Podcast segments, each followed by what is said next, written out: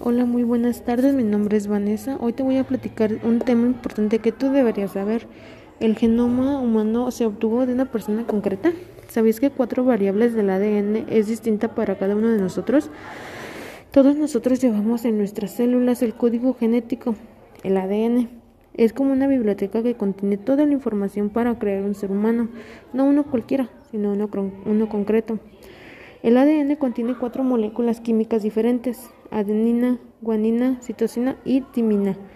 En comparación, para hacernos una idea, el genoma humano de cualquier ser humano tiene 3.200 millones de variables, una continuación de otra. Si toda esta información la pusiéramos en libros equivaldría a unos mil volúmenes de 200 páginas cada uno. Nuestros genomas son prácticamente son semejantes, pero no iguales del todo.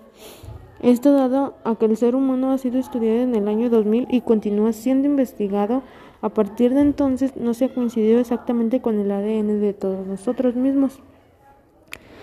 Dicho lo anterior, ya tenemos la posibilidad de contestar la pregunta que hace Carlos Prieto, esto es, ¿el genoma humano que conocemos forma parte de un sujeto en concreto? Ya en esto la sucesión del genoma humano ha sido vista por dos instancias de averiguación de diversa variedad. Uno público, que este es el Consorcio Genoma Humano, que está compuesto por muchos laboratorios repartidos por todo el planeta, y el otro privado, la organización celera Genomies. Cada una de ellas utilizaron sus propias fuentes de ADN.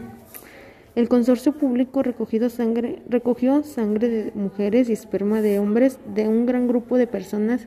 Solo unos pocos fueron preseleccionados y sus identidades fueron protegidas. Al final de selección quedaron células de la sangre de dos mujeres y esperma de dos hombres.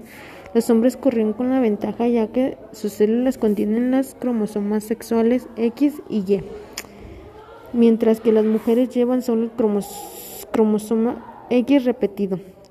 Se habló de una manera informal entre los científicos que participaron en el proyecto que la mayor parte del ADN se utilizó en la investigación del consorcio procedía de un solo individuo, un hombre de los Estados Unidos. Esto fue todo, nos vemos la próxima. No te olvides de suscribirte y ponerme like en mi página web.